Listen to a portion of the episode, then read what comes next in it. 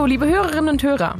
Ich brauche eure Hilfe. Und zwar interessiere ich mich für eure Meinung zu diesem Podcast M495 To Go bzw. M495 at Home, weil ich ihn im Rahmen meiner Bachelorarbeit analysiere. Dabei geht es mir vor allem darum, herauszufinden, wie und warum ihr diesen Podcast hört. Dazu habe ich eine kleine Befragung erstellt, die dauert nur fünf Minuten und ist selbstverständlich anonym. Den Link dazu findet ihr in der Beschreibung zu dieser Folge. Vielen Dank für eure Teilnahme. Einen schönen guten Abend, liebe Hörerinnen und Hörer von M945 at Home. Es ist Montag, May the 4th, Star Wars Day, der 4. Mai, um 19.08 Uhr. Mein Name ist Moritz Batscheider. Corona bestimmt Woche für Woche weiterhin das Nachrichtengeschehen in der großen weiten Welt. Es passieren aber auch einfach super viele Sachen abseits davon und deshalb gibt es montags nach wie vor für euch die No Rona News. Heute in der dritten Folge schauen wir anschließend an die letzte Folge von Freitag nochmal auf das, was die neu gegründete Münchner Rathauskoalition so alles vorhat und was in Sachen Klimawandel beim Petersberger Dialog besprochen wurde. Außerdem zum 75. Jahrestag der Befreiung des KZ Dachaus sprechen unsere ModeratorInnen mit einem Experten über das historische Ereignis. Mit der Nachrichtenlage abseits von Corona haben sich diese Woche beschäftigt Celine Schuster aus dem M495 Nachrichtenressort und Simon Fischer aus dem Politikressort. M945 to go. Dein Thema des Tages.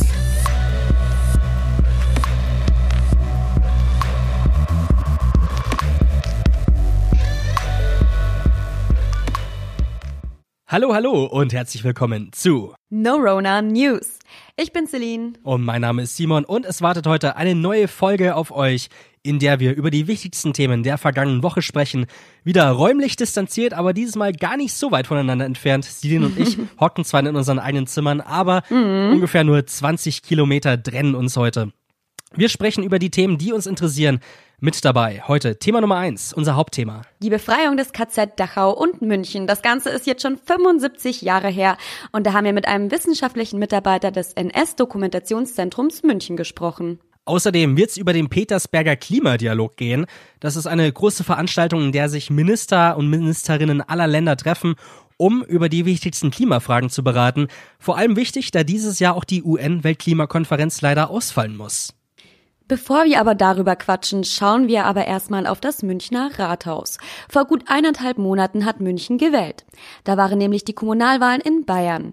Herausgekommen ist ein neu gewählter Stadtrat und in der Briefstichwahl die Wiederwahl von Oberbürgermeister Dieter Reiter.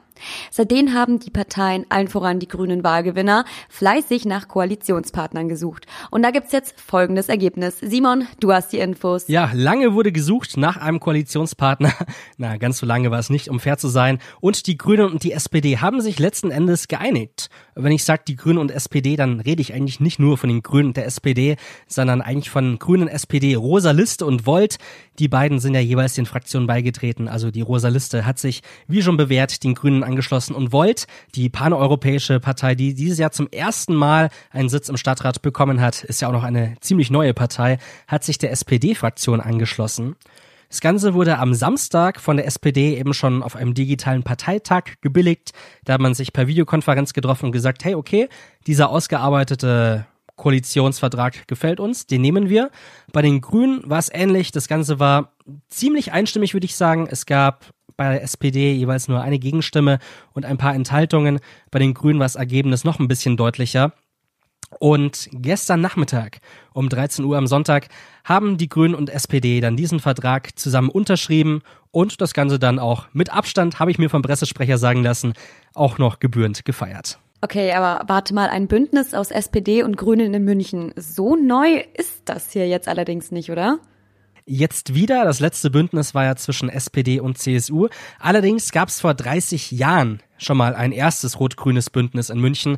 Damals eben auch mit einem SPD-Oberbürgermeister, wie wir es momentan haben. Aber ein bisschen andersrum. Die letzten Jahre war ja die SPD immer noch ein bisschen die stärkere Kraft. In den anderen letzten Jahren hat sich das ein bisschen geändert. Und zwar haben die Grünen ja auch bundesweit sehr, sehr zugelegt. Und das hat man auch in München gemerkt. Die Grünen sind die stärkste Kraft momentan im Stadtrat. Und das Ganze wirkt sich auch ein bisschen auf den neuen Koalitionsvertrag aus. Alright, jetzt gibt es also diese erneute Koalition, diesmal in etwas anderer Rollenverteilung. Die Grünen als starker Partner, das merkt man bestimmt auch im Koalitionsvertrag, wie du gerade gesagt hast, oder? Ja, man merkt wirklich, dieser Vertrag trägt einfach eine deutliche grüne Handschrift. Das wichtigste Element natürlich Klima- und Umweltschutz, wurde viel schon darüber geredet. Punkte, die sie auf jeden Fall anstreben wollen in der neuen Koalitionsregierung, sind auf jeden Fall eine Verkehrswende und eine autofreie Altstadt bis 2025. Man merkt, Umweltschutz ist hier auf jeden Fall ein großes Thema. Bei der Verkehrswende sieht es so aus, dass sie 80 Prozent der Wege durch ähm, emissionsfreudige, emission, emissionsfreie Verzeihung, Fahrzeuge zurücklegen wollen. Das heißt, zu Fuß, per Rad oder öffentlichen Personennahverkehr. Das Auto soll eben so ein bisschen zurückreichen und ähm, bis 2025 soll München auch Radelstadt werden. Der Busverkehr soll weiterhin ausgebaut werden, haben wir in den letzten Jahren ja auch schon immer wieder gemacht durch neue Ringlinien und so weiter. Und bis so soll München eben bis 2030 komplett emissionsfrei werden. Was eben noch alles dazu gehört, Parkplätze sollen abgeschafft werden, die Wege sollen stattdessen für Radfahrer freigegeben werden oder eben auch für Busse und Trams. Tramlinien werden in den nächsten sechs Jahren auch massiv ausgebaut werden. Die U9 ist auch noch ein wichtiges Thema, über das man in der Vergangenheit schon immer wieder mal gesprochen hat. Also man merkt, Verkehr ist auf jeden Fall ein sehr, sehr großes Thema. Außerdem soll eben die Stadt klimaneutral werden. Bis 2035 ist da das große Ziel.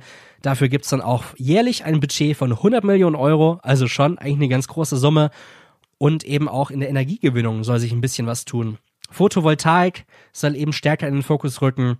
Heizkraftwerke werden momentan schon ein bisschen erneuert und auf jeden Fall soll da auch in den nächsten Jahren noch der Trend hingehen. Okay, das klingt ja jetzt alles eigentlich schon mal ganz gut, aber bei M945 haben wir vor der Wahl neben den Umweltthemen auch ganz speziell einen Blick auf zwei andere Bereiche geworfen. Ganz konkret Wohnen und auch Kultur. Welche Pläne hat die neue Münchner Regierung denn da so für die Stadt? Wohnungsbau ist ja so ein bisschen Thema, das nicht nur in München sehr, sehr stark behandelt wird, sondern eigentlich in jeder großen Stadt. Aber vor allem München haben sie jetzt eben gesagt, okay, wir wollen eine soziale und eine grüne Stadt. Sozial ist immer noch ein wichtiger Faktor. Deshalb wollen sie einen weiteren Ausbau der sozial gerechten Bodennutzung, auch Sobon genannt. Heißt, die Stadt soll bei neuem Bauland 50 Prozent der Flächen übernehmen und soll diese Flächen dann eben weitergeben per Erbbaurecht. Ganz großes Stichwort hier Genossenschaften, die da eben investieren sollen, um eben billiger Mietwohnungen vergeben zu können. Das Ganze hat sich in den letzten Jahren mit der CSU-Regierung so ein bisschen schwieriger herausgestellt. Also auf jeden Fall gefordert eine konstruktive Mitwirkung der Grundstückseigentümer, wie sie es sagen. Es soll auf jeden Fall mehr oder weniger Pflicht werden, sonst drohen sie vielleicht auch im schlimmsten Fall mit Enteignungen. Ob es soweit kommen wird, keine Ahnung. Auf jeden Fall muss man aber auch noch sagen, Wohnungsfrage ist momentan letztendlich aber vor allem immer noch ein großer Punkt von Regierungen, vom Bund und Ländern. Das heißt, da hat die Stadt München alleine nicht so viele Auswirkungen, auch wenn sie da im Minimalen eben so ein bisschen nachbessern können. Du, ich kann schon sehen, auf jeden Fall sind das große Pläne für die nächsten sechs Jahre. Vieles davon kommt aber auch nicht einfach so. Wenn ich das jetzt mal zusammennehme, dann wird das wahrscheinlich auch ordentlich was kosten. Ja, wenn man mal schaut, es gibt ja noch ganz viele andere große Projekte. Zum Beispiel soll das Grünwalder Stadion erneuert werden. Es soll, ähm, wenn man nochmal auf die Kultur schaut, Stadtmuseum, Humormuseum soll alles modernisiert werden. Der Gasteig soll eben ein bisschen umgebaut werden, neu gebaut werden, komplett saniert werden. Das ist auf jeden Fall ein großer Punkt, der was kosten wird. Auch die ganze Personalsituation wird ein bisschen umgebaut. Das heißt, es wird, bisher gibt es ja ein gemeinsames Gesundheits- und, ähm, und Umweltreferat. Das sollen eben zwei getrennte Sachen in Zukunft werden. Außerdem soll es einen ganz neuen Mitarbeiter geben, den Nachbeauftragten, der eben so ein bisschen zur Förderung und zum Erhalt der Club- und Nachtkultur beitragen soll. Man erinnert sich, das Krux, Bob Beeman sind ja alles Clubs, die momentan aussterben. Und das soll eben schon einiges kosten. Und vor allem FDP und CSU sagen, dass SPD und Grüne viel zu viel versprechen, da momentan die Finanzierung noch ein bisschen unklar ist. Vor allem, wir befinden uns momentan in einer wirtschaftlichen Krise. Die Krise kann eben auch noch größer werden. Und Berechnungen sagen, dass München das Ganze wohl in den nächsten Jahren 700 Millionen Euro kosten wird. Und noch ist eben unklar, wo das ganze Geld dann eben herkommen soll. Viele befürchten da eben schon so ein bisschen, dass sich München mehr verschuldet. Vor allem eben aus Reihen der Opposition. Auch FDP und Bayern-Partei-Fraktionschef Jörg Hofmann, der sieht da ein paar Probleme und der sagt eben, dass die Steuervereinnahmen, die veranschlagt werden, eben durch diese Krise wahrscheinlich nicht mehr erreicht werden können. Das heißt, auch eine Haushaltssperre wäre vielleicht eine mögliche Option, um eben den Haushalt der Stadt zusammenzuhalten. Und dann könnten diese Investierungen vielleicht auch in Zukunft ein bisschen platzen. Gut, da scheinen dann doch noch einige Probleme zu sein. Aber das Koalitionspapier ist jetzt schon unterschrieben, die Tinte ist getrocknet. Wie geht's denn jetzt weiter? Am heutigen Montag, ähm, seit 9 Uhr, tagt schon zum ersten Mal der neue Münchner Stadtrat. Die erste Sitzung haben sie aber nicht gewohnt, nicht wie gewohnt in ihrem heimatlichen Sitz, sondern diesmal im Deutschen Theater statt im Rathaus. Der Grund ist, dort gibt es eben mehr Abstand zwischen einzelnen Teilnehmern. Was auf jeden Fall noch ansteht, dass die zweite und dritte Bürgermeisterin gewählt werden müssen. Das sind ja Katrin Habenschaden von den Grünen, die ins Rennen geschickt wurde, und auch Verena Dietl für die SPD nochmal als dritte Bürgermeisterin, auf die sich die SPD-Fraktion geeinigt hat. Das ist auf jeden Fall noch zu tun. Außerdem lohnt sich vielleicht auch mal einen ganz kurzen Blick auf die AfD zu werfen. Die haben ja ein nicht wahnsinnig überragendes Ergebnis bei der Stadtratswahl geholt. Auf jeden Fall ein schlechteres, als sie selbst erwartet hätten, haben selbst nur drei Kandidaten im Stadtrat und das Ganze hat jetzt auch anscheinend zur Folge, dass sie keine Sitze in den Stadtratsausschüssen kriegen werden und auch laut einer Vorlage für den Feriensenat vom Mittwoch auch keine Mitarbeiter einstellen dürfen. Das heißt, sie werden nur an den Vollversammlungen mitwirken dürfen und sind sonst ein bisschen eingeschränkter. Also mal sehen, wie dann so ein bisschen die Arbeit im Stadtrat in Zukunft aussehen wird.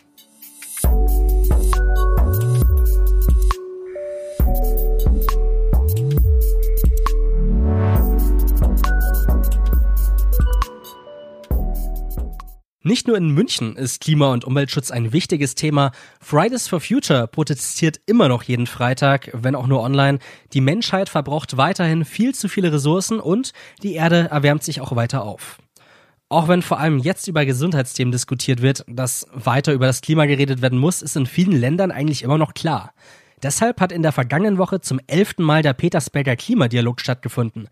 Celine, du kannst, glaube ich, erstmal ein bisschen genauer erklären, was das eigentlich ist. Yes, genau. Das, der Petersberger Klimadialog ist ein 2010 auf Anregung von Bundeskanzlerin Angela Merkel ins Leben gerufenes Treffen von Ministerinnen und Ministern aus der Welt in Berlin. Aber die erste Ausgabe, die fand in Bonn statt. Deswegen auch der Name Petersberger Klimadialog. Genau, das Treffen dient als Vorbereitung für die ebenfalls jährlich stattfindende UN-Klimakonferenz. Da gibt's dann viele informelle Gespräche und Suche nach Bündnissen für Forderungen oder Ideen zur Klimapolitik, die dann eben auf der UN-Klimakonferenz beschlossen werden könnten. Dieses Jahr soll jetzt aber gar keine UN-Klimakonferenz stattfinden. Das Ganze ist ein bisschen zu gefährlich, dass sich Vertreter aus allen Ländern dann auf einem Fleck treffen und womöglich vielleicht auch anstecken stecken können. Warum hat man dann jetzt aber trotzdem miteinander gesprochen? Naja, im Zentrum des diesjährigen Klimadialogs stand eben die Frage, wie es nach der Corona-Pandemie mit dem Klimaschutz weitergehen soll. Es gibt eine Befürchtung von den Umweltverbänden und zwar, dass der wirtschaftliche Schaden durch Corona dazu führen könnte, dass der Klimaschutz eher als Luxusproblem angesehen wird. Okay, auf jeden Fall schon sinnvoll, dass man jetzt weiter an die Zukunft denkt und weiter über dieses Thema redet. Wie das Ganze dann eigentlich genau abgelaufen ist, äh, wie läuft das? Wie kann ich mir das vorstellen? Naja, also am 27. und 28. April gab es den Petersberger Klimadialog als Videokonferenz und daran teilgenommen haben rund 30 Ministerinnen und Ministern aus verschiedenen Ländern. Für Deutschland und damit auch als Gastgeber war Bundesumweltministerin Svenja Schulze anwesend. Aber auch Merkel hat teilgenommen. Und mit Ausrichter diesmal war Großbritannien, da Großbritannien eben das Gastgeberland für die nächste UN-Klimakonferenz ist. Außerdem war UN-Generalsekretär Antonio Guterres anwesend, der Austausch mit und zwischen nichtstaatlichen Akteuren wie Unternehmen und NGOs hat aber auch stattgefunden. Und dann ist also über das Klima geredet worden. Hat das Treffen denn eigentlich irgendwie was Verbindliches, an das sich die Länder halten sollen? Gibt es da irgendwelche Ergebnisse, die dabei rauskommen, mit denen man irgendwie was anfangen kann? Naja, pass auf, beim Petersberger Klimadialog werden keine offiziellen Beschlüsse getroffen. Aber das Bundesumweltministerium kam zu einem Ergebnis, und zwar, dass Klimaschutz auch in Zeiten von Corona eine akute globale Herausforderung bleibt. Die Teilnehmerinnen und Teilnehmer bekannten sich auch dazu, eben die Weichenstellungen für den Neustart der Wirtschaft so zu nutzen, dass auch gleichzeitig die nötigen Fortschritte beim Klimaschutz erreicht werden. Naja, und das wird dann auch eben deutlich, dass die Arbeit an ambitionierten neuen Klimazielen unter dem Pariser Klimaschutzabkommen in Zeiten von Corona eben nicht pausiert werden, sondern weitergehen. Man merkt, Deutschland ist ja zumindest auch bemüht, eine Vorreiterrolle in Sachen Klimaschutz einzunehmen. Das haben die Politiker der Regierung ja schon damals auch beim Klimapaket von der Bundesregierung gesagt. Auch wenn die Zahlen momentan eigentlich noch nicht so dafür sprechen, welche Rolle hat Deutschland dann jetzt eigentlich bei dieser Konferenz eingenommen? Naja, pass auf, also laut Merkel soll das Ganze so aussehen. Umso wichtiger wird es sein, wenn wir Konjunkturprogramme auflegen, immer den Klimaschutz ganz fest im Blick zu haben und deutlich zu machen, dass wir nicht etwa am Klimaschutz sparen, sondern dass wir in zukunftsfähige Technologien investieren und dass wir nicht nur an uns national denken, sondern dass wir auch unsere internationalen Verpflichtungen weiter stark nach vorne bringen, weil das essentiell dafür ist, dass wir einen globalen Erfolg im Klimaschutz haben. Merkel unterstützt nämlich ausdrücklich das Ziel des sogenannten European Green Deal der EU-Kommission von Dezember 2019, die Nettoemissionen von Treibhausgasen der EU bis 2050 auf Null zu reduzieren und somit als erster Kontinent klimaneutral zu werden. Und außerdem hat sie sich für folgende Zwischenziele ausgesprochen. Bis 2030 sollen die Emissionen auf mindestens 50 Prozent gegenüber 1990 reduziert werden. Naja, das Besondere dabei ist, dass bisher in der EU ein weniger ambitioniertes Ziel gilt, und zwar eine Minderung von 40 Prozent. Außerdem will, Deutsch, will Merkel in Deutschland den Ausbau erneuerbarer Energien vorantreiben. Bis 2030 soll der Anteil 65 Prozent beantragen, betragen. Zusammengefasst also viele Ziele, aber bisher noch wenig Konkretes. Auf jeden Fall ist es mal wichtig, weiterhin über das Weltklima auch zu reden. Dann sind wir also mal gespannt äh, auf die UN-Klimakonferenz im nächsten Jahr in Großbritannien, was da so vielleicht noch rauskommt.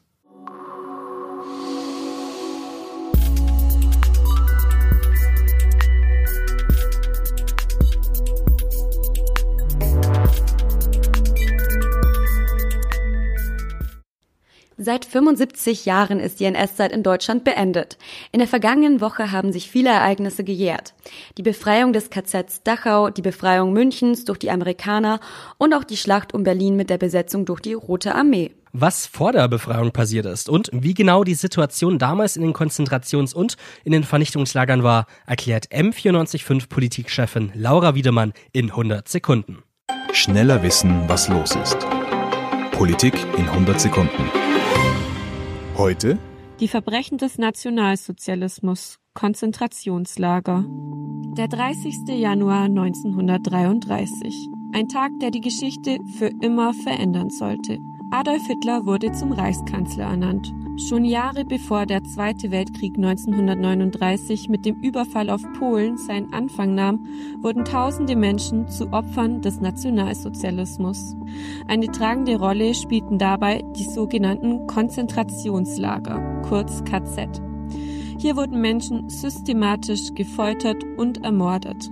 Schon wenige Monate nach Hitlers Machtergreifung wurden die ersten Konzentrationslager errichtet. Zunächst wurden vor allem politische Gegner und Menschen, die sich gegen die NSDAP stellten, inhaftiert. Der Alltag der Gefangenen war von Folter, menschenunwürdigen Bedingungen und Qualen bis zum Tode geprägt. Denn in den Lagern herrschte die nationalsozialistische SS mit Willkür über die Gefangenen. Ab dem Jahr 1936 wurden auch Menschen, die nicht in das Bild der nationalsozialistischen Ideologie passten, inhaftiert. Darunter fielen homosexuelle Menschen, Menschen mit Behinderung, Sinti und Roma und jüdische Menschen. Konzentrationslager wurden in dieser Zeit zu einem zentralen Ort des Holocaust. Rund zwei Drittel der über sechs Millionen Jüdinnen und Juden, die durch die Nationalsozialisten getötet wurden, starben in einem KZ oder Vernichtungslager. Mit dem Kriegsbeginn stiegen die Häftlingszahlen noch weiter an. Menschen aus ganz Europa und Kriegsgefangene wurden in den Lagern inhaftiert, was die ohnehin schon menschenunwürdigen Bedingungen dort weiter verschlechterte. Bis zum Ende des Zweiten Weltkriegs wurden hier mehrere Millionen Menschen getötet. Bei der Befreiung der Konzentrationslager 1945 konnten nur noch 300.000 Inhaftierte gerettet werden. Viele von ihnen starben später an den Folgen der Qualen, die sie in den Lagern erlitten hatten. Um solche Schrecken nie wieder möglich zu machen, halten wir heute an einer sogenannten Erinnerungskultur fest und gedenken damit den Opfern des Nationalsozialismus und ihren Angehörigen. Übers KZ Dachau und den Holocaust sprechen wir jetzt mit Herr Dirk Riedel. Er ist wissenschaftlicher Mitarbeiter des NS-Dokumentationszentrums München und Historiker, Lehrbeauftragter am Institut für Neueste Zeitgeschichte der LMU. Können Sie vielleicht zu Beginn uns die Situation einmal ganz kurz historisch einordnen? Also wenn wir zurück in der Zeit reisen, wir bleiben aber hier in München beziehungsweise in Dachau. Wie war das Konzentrationslager in Dachau eigentlich organisiert? Ich meine, es war ja zum Beispiel kein reines Vernichtungslager wie in Auschwitz. Ähm, kein reines Vernichtungslager, aber es war natürlich schon ein Lager, in dem Menschen auch massenweise gestorben sind, in dem es auch durchaus Vernichtungsaktionen gab. Also beispielsweise die sowjetischen Kriegsgefangenen, die 1941 nach dem Überfall auf die Sowjetunion nach ähm, auch Bayern verschleppt werden. Ähm, die werden danach von der, ähm, vom Reichssicherheitshauptamt, von der Gestapo ähm, überprüft, um festzustellen, ob es unter ihnen Juden gibt, ob es unter ihnen ähm, Personen gibt, die als gefährlich gelten, als potenzielle Widerstandskämpfer. Und über 4000 von denen werden zum Beispiel ins KZ Dachau gebracht und dort erschossen bei Massenerschießungen. Also deswegen, also Konzentrationslager, das ist der offizielle Begriff. Und damit ist ganz viel verbunden. Das heißt, dass vor allem Häftlinge zu sehr, sehr schweren Arbeiten unter katastrophalen Bedingungen gezwungen wurden. Das heißt aber auch, dass es dort durchaus auch Mordaktionen gab, schon ganz am Anfang, aber eben wie dieses Beispiel zeigt 1941 auch schon dann in, ja, in der Hochphase des Zweiten Weltkriegs sozusagen. Und organisiert das Lager untersteht der SS. Also die SS hat verschiedene Kommandanten, die das Lager befehligen. Und mit Fortschreiten des Krieges wird die Arbeitskraft der Häftlinge immer wichtiger für die ähm, SS, für den deutschen Staat auch, für das Deutsche Reich. Vor allem natürlich für die Rüstungsindustrie, weil der Krieg weiter finanziert werden äh, muss, weil ähm, weiter Waffen hergestellt werden müssen, um diesen Krieg führen zu können. Und jetzt äh, wird die Entscheidung getroffen, dass die KZ-Häftlinge hier als Arbeitskräfte auch für militärische Objekte oder für Sicherungsmaßnahmen und so weiter eingesetzt werden sollen. Und das führt dazu, dass dann im gesamten süddeutschen Raum 140 Außenlager des KZ Dachau eingerichtet werden, also rund 40 dieser Lager auch in München selbst, ähm, wo die Gefangenen jetzt auch arbeiten müssen. Das heißt, die sind nicht mehr nur selbst in Dachau, das ist weiterhin die Zentrale, aber viele von diesen Gefangenen sind eigentlich in diesen Außenlagern wie in München-Allach oder ich, ich wohne hier in Giesing bei den Aquakamerawerken, also ganz in der Nähe da werden sie zu Zwangsarbeiten eingesetzt. Okay, jetzt meinten Sie, das wurde mit der Zeit immer wichtiger. Wie war denn die Situation in München oder in Dachau vor der Befreiung? Ähm, das war eine sehr unsichere Situation. Das eine ist, dass Häftlinge davon berichten, dass sie zum Teil schon ähm, Geschützdonner hören können, dass sie also eine Hoffnung haben, dass die ähm, Alliierten, in dem Fall die US-Armee, näher kommt und sie befreit.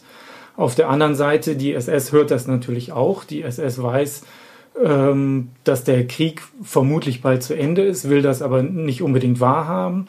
Ähm, sie versucht mit sehr viel Brutalität jede Form von Widerstand zu verhindern. Noch kurz vor der Befreiung werden rund 10.000 Häftlinge aus dem KZ Dachau aus verschiedenen Außenlagern auch.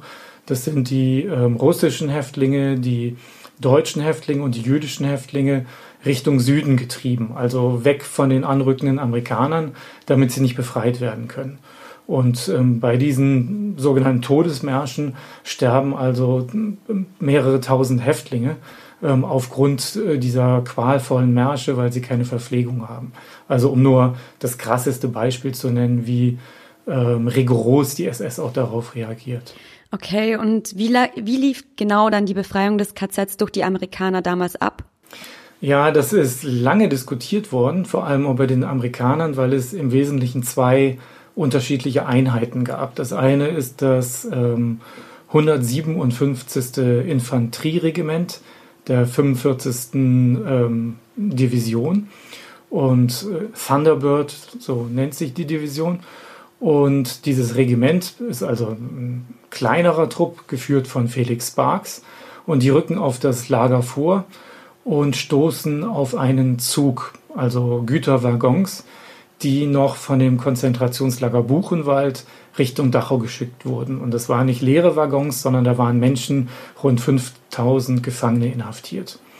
Und dieser Zug, der ist aber drei Wochen lang unterwegs. ähm, was mit dem Krieg zu tun hat, was mit der Unsicherheit zu tun hat, wo soll der Zug hin, ähm, wo gibt es noch Strecken, wo er fahren kann und so weiter. Und die Häftlinge haben so gut wie nichts zu trinken und nichts zu essen. Das heißt, ähm, nach und nach ähm, verenden die Gefangenen in diesem Zug. Und zum Teil werden Tote unterwegs rausgeschmissen. Ähm, es, teilweise schießt die SS auf einzelne Gefangene. Und am Ende kommt der Zug in Dachau an. Und es sind noch 816 Überlebende, die in das Lager gebracht werden und über 2000 Tote, die in dem Zug liegen bleiben. Und am nächsten Morgen kommen die Amerikaner, treffen auf diesen Zug, der ragt aus dem Lagergelände raus, weil er viel zu lang ist mit 39 Waggons. Und die amerikanischen Soldaten sehen, dass da ein Zug ist mit Güterwaggons, in dem lauter Tote liegen. In Häftlingskleidung, total ausgemergelt, verendet. Und die Amerikaner sind schockiert. Und es gibt einzelne SS-Wachen, die den Zug ähm, bewachen. Und die amerikanischen Soldaten erschießen die.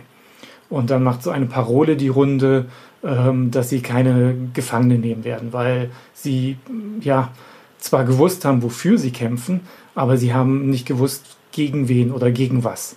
Und jetzt in Dachau sehen sie das bildlich, gegen welchen Terror und welche Grausamkeit sie da äh, kämpfen.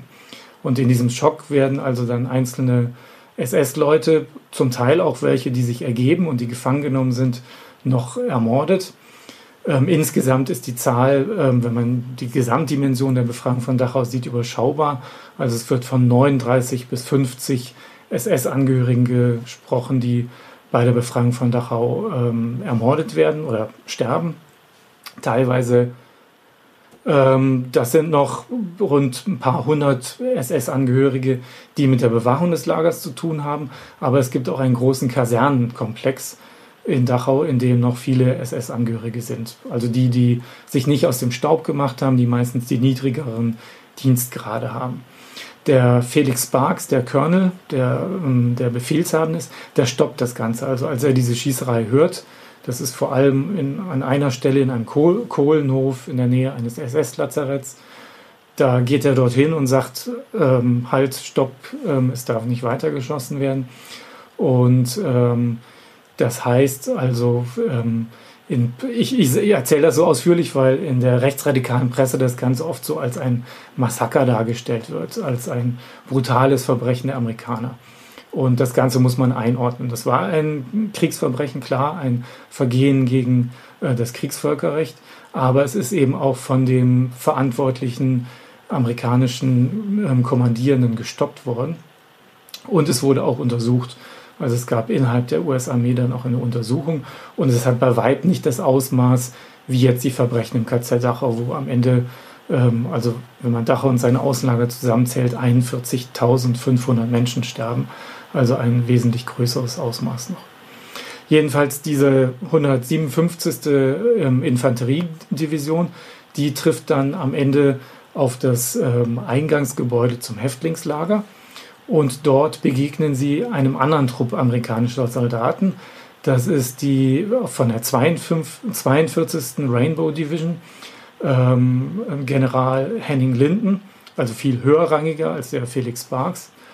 Und ähm, der hat schon mit dem damaligen zuständigen ähm, amerikanischen, äh, ähm, Entschuldigung, ähm, Dachauer SS-Mann Verhandlungen geführt, um das Lager friedlich zu übergeben.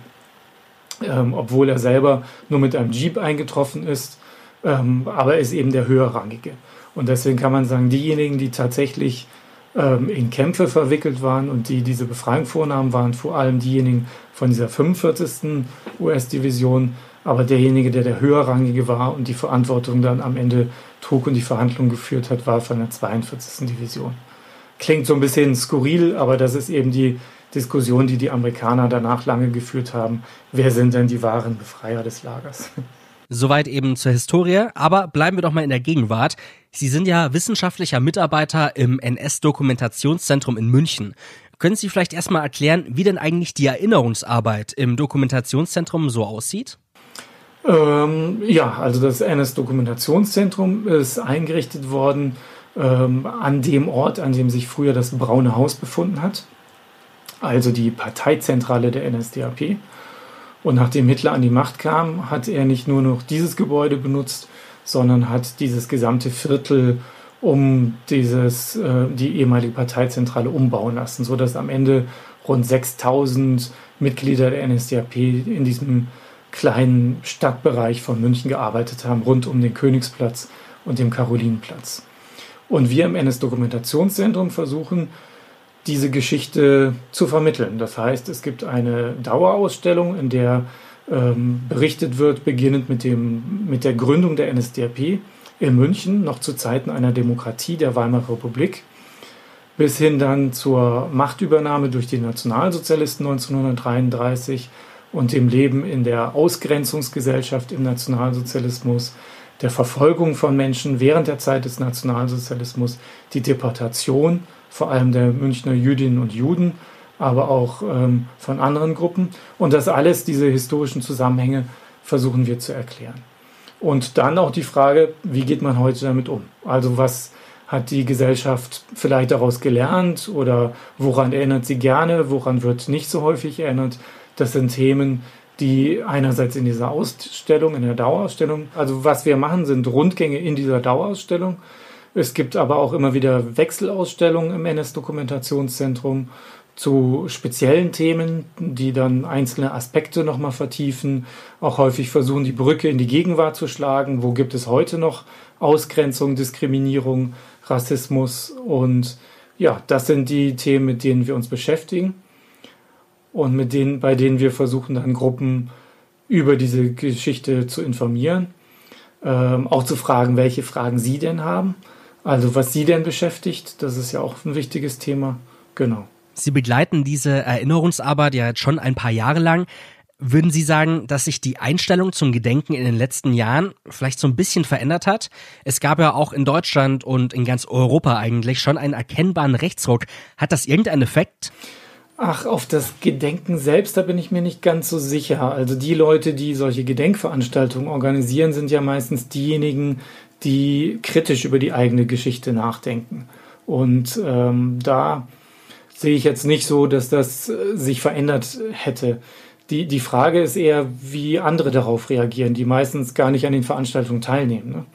Also Personen, die das von außen wahrnehmen und ähm, dann kommentieren wollen oder sagen wollen, das bräuchte man nicht und was soll das denn, so viel über die eigene Geschichte, auch negativ über die eigene Geschichte zu berichten. Also das, das ich meine, wer, wer die Zeitung aufschlägt, der kann es lesen. Ne? Also da gibt's Leute wie dieses bekannte Zitat von Björn Höcke, der dann ähm, sagt, er will eine erinnerungspolitische Wende um 180 Grad. Das ist ja eine eindeutige Aussage. Und ähm, das ist natürlich auch ein, ähm, ja, für mich auch ein Anreiz zu sagen, es ist wichtig, weiter zu erinnern, wenn sich solche Personen ähm, daran reiben. Glauben Sie denn, dass Sie auf diese speziellen Personengruppen aus dem Spektrum, von dem Sie gerade geredet haben, vielleicht irgendwie einen Einfluss nehmen können? Dass Sie mit der Arbeit, die Sie leisten, da vielleicht irgendwie was erreichen können? Ähm, da, ach, ich meine, ich glaube nicht, dass wir jetzt hier ähm, die, die europäische Geschichte irgendwie oder die europäische Politik wesentlich beeinflussen können. Aber wir sind eine der vielen Einrichtungen. Da muss man vielleicht uns in der Gruppe mit den verschiedenen Gedenkeinrichtungen und erinnerungspolitischen Initiativen sehen. Und wenn man die zusammen sieht, dann besteht da schon eine Möglichkeit, dass man Einfluss nehmen kann. Dass man erklären kann, hier, das ist die Geschichte, die unsere Geschichte ist und zu der müssen wir uns verhalten und ähm, das kann man nicht einfach ignorieren. Und ich, ich habe mir eben die Website der Gedenkstätte Dachau mal angesehen, weil die, die verschiedenen Überlebenden aufgerufen haben, doch Statements abzugeben, nachdem sie jetzt wegen Corona nicht nach Dachau reisen können, um an dieser offiziellen Feier teilzunehmen. Und da gab es eine Reihe von Überlebenden, die auch darauf hingewiesen haben, die gesagt haben, dass diese Erfahrung der Konzentrationslager der Verfolgung im Nationalsozialismus aus nationalistischen, aus rassistischen, aus antisemitischen Gründen, dass diese Erfahrung eine sehr schlimme war, aber andererseits, dass das eben jetzt auch ähm, die Grundlage ist, auf der ein neues friedliches Europa gebaut werden soll. Und das ist so ihr Motor gewesen und das ist etwas, was wir natürlich auch ähm, weiter befördern können oder weitergeben. Sie sprechen gerade schon von der Zukunft, dann werfen doch auch gerne mal einen Blick dahingehend. Wie kann denn diese Erinnerungskultur, von der wir die ganze Zeit reden, denn eigentlich in Zukunft aussehen? Inhalte auf der Website von der Gedenkstätte, die haben Sie ja zum Beispiel gerade schon angesprochen. Was glauben denn Sie, wird sich die Erinnerungskultur in Form und Inhalt vielleicht in Zukunft verändern? Wird sie auch moderner werden? Boah, ja, das ist eine, eine große Herausforderung, glaube ich. Also ich habe ich hab ja 20 Jahre lang an Gedenkveranstaltungen in Dachau teilgenommen. Und als ich als Student das erste Mal dahin ging, kam mir das noch sehr, sehr formell vor und sehr offiziell und ich konnte es auch nicht so wirklich nachvollziehen. Und durch den Kontakt zu einzelnen Überlebenden, denen ich dann geholfen habe bei der Veranstaltung, die dann ihre Grenzen niederlegen, habe ich gemerkt, wie wichtig ihnen das ist, auch dieses Ritualisierte, was jüngere Menschen häufig irritiert, weil man denkt, was sollen denn diese Riten? Und die werden mit der Zeit sicherlich auch so ein bisschen weniger werden, weil es immer weniger Überlebende gibt und weil es ähm, jüngere Menschen gibt, die damit nicht unbedingt wieder was anfangen können. Auf der anderen Seite glaube ich, dass man vielleicht so ein bisschen davon noch äh, erhalten muss, weil durch diese Ritualisierung, durch dieses Wiederholen ähm, ja auch so eine gewisse Tradition geschaffen wird. Und andererseits ist dann die Frage eben, was, was stattdessen dann noch stattfinden kann. Und da ist, glaube ich, die Begegnung und dieser offene Austausch sehr wichtig. Also, dass es nicht mehr so ist, dass nur einzelne Leute praktisch von oben erzählen, wie denn ähm, die Zukunft auszusehen hat. Und das sind dann meistens ähm, sehr prominente oder ähm, machtvolle Persönlichkeiten, wenn dann ähm, eben Regierungschefs und so weiter eingeladen werden sondern dass man versucht, ähm, quasi das Publikum auch mit einzubeziehen. Ne? Oder vor allem dann auch, auch jüngere Menschen und mit ihnen Veranstaltungen macht, wo sie selber auch sich einbringen können und sagen können, was bewegt sie denn jetzt und wie glauben sie, dass sie aus ihrer Geschichte lernen können oder was, ja, was haben sie schon von ihrer Geschichte gehört, was finden sie wichtig und wie stellen sie sich eine Zukunft vor. Und in diesem Austausch zwischen den Generationen aber auch zwischen den verschiedenen Ländern. Also ich meine, ähm, in Dachau waren Häftlinge aus allen Ländern Europas. Und das ist natürlich ein sehr internationaler Ort. Und in diesem internationalen Austausch, daraus kann, glaube ich, auch etwas Positives hervorgehen. Das ist nicht immer ganz einfach. Da sind natürlich auch Länder und Delegationen dabei, die mittlerweile auch sehr autoritär regiert werden. Ähm, was mich auch mit Sorge erfüllt, dass da auch die Geschichte auch die Verfolgungsgeschichte zum Teil jetzt instrumentalisiert wird. Aber ich glaube, nur der offene Austausch und die Diskussion ähm, kann da ja eine gewisse Zukunft und eine gewisse Hoffnung symbolisieren und ermöglichen. Sie wollen, dass vor allem auch jüngere Menschen mit in die Erinnerungsarbeit mit einbezogen werden, sagen Sie. Aber wie können denn wir, ich sage jetzt mal wir als junge Generation, denn jetzt wirklich am besten aktiv zum Gedenken beitragen? Naja, man kann sich einmal natürlich informieren. Also man kann nur an das erinnern, was man weiß natürlich. Also es macht keinen Sinn jetzt zu sagen, ich mache jetzt hier mal eine, eine Erinnerungsveranstaltung, ohne eigentlich wirklich zu wissen, was damals passiert ist. Also informieren ist sicherlich wichtig. Und dann sich eigene Gedanken machen. Was heißt das für mich heute? Ähm, was bedeutet das für, für das Lebensumfeld, in dem wir uns gerade bewegen? Ähm, wir können eigentlich froh sein, dass wir in einer friedlichen Gesellschaft, also relativ friedlichen Gesellschaft, in einer Demokratie leben, die viele Möglichkeiten bietet und auch eine Gesellschaft, in der wir äh, unsere Meinung offen sagen können. Und wenn es Personen gibt, die sich gegen diese friedliche Gesellschaft, gegen dieses Zusammenleben wenden, gegen die Demokratie wenden, dann hat man eben auch die Chance, offen seine Meinung dazu zu sagen. Und das ist eben der Unterschied zu einer Diktatur, wo das auch mit Gefahren für einen selbst verbunden ist. Und ich glaube, da ist es wichtig, dass man den Mund aufmacht und dass man selber auch Verantwortung übernimmt ähm, für sein Leben und für seine Zeit. Dirk Riedel vom NS-Dokumentationszentrum München. Vielen Dank. Wer mehr wissen will, wie digitales Erinnern funktioniert, der kann das auf unserer Website nachschauen.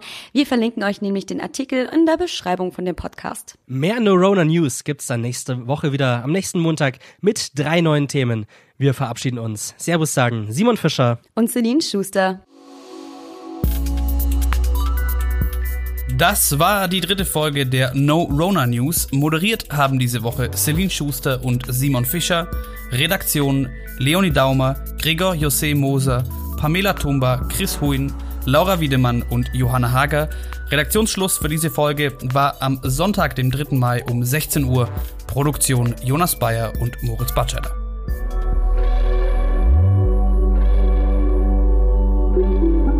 M945 To Go